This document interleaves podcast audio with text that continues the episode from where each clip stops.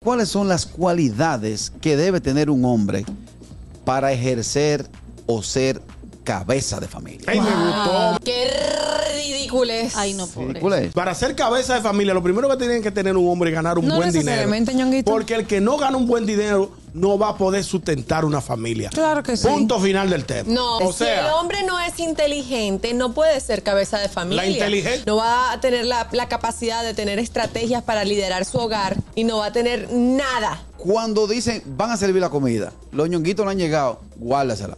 Claro, Pero dicen, pues hay un respeto. los pichardos no han llegado, hay que parar que lleguen para no, comer. vamos a esperar a que yo llegue. A los clases medias se la guardan. Sí. A los pobres dicen salséalo cuando lleguen. Cuando llegue- Cuando usted cabeza de familia, usted se sienta ahí en la cabeza de la mesa y nadie se para ahí hasta que usted no Tú termine. sabes que a mi papá no le gustaba que hicieran ruidos mientras comíamos y que no le pasaran llamadas de teléfono ni nadie lo, lo- nada. Él toma las decisiones del entretenimiento de fin de semana. Oye, ahora, ¿tú qué propones? Yo, un mirador, ya a las 8 de la noche están goteando. o O, vamos a darle un huiviazo en huivia. o lo guibé ahí. Un par de botellitas de agua y para la casa para Ñonguito, y con 800 pesos tú haces un día.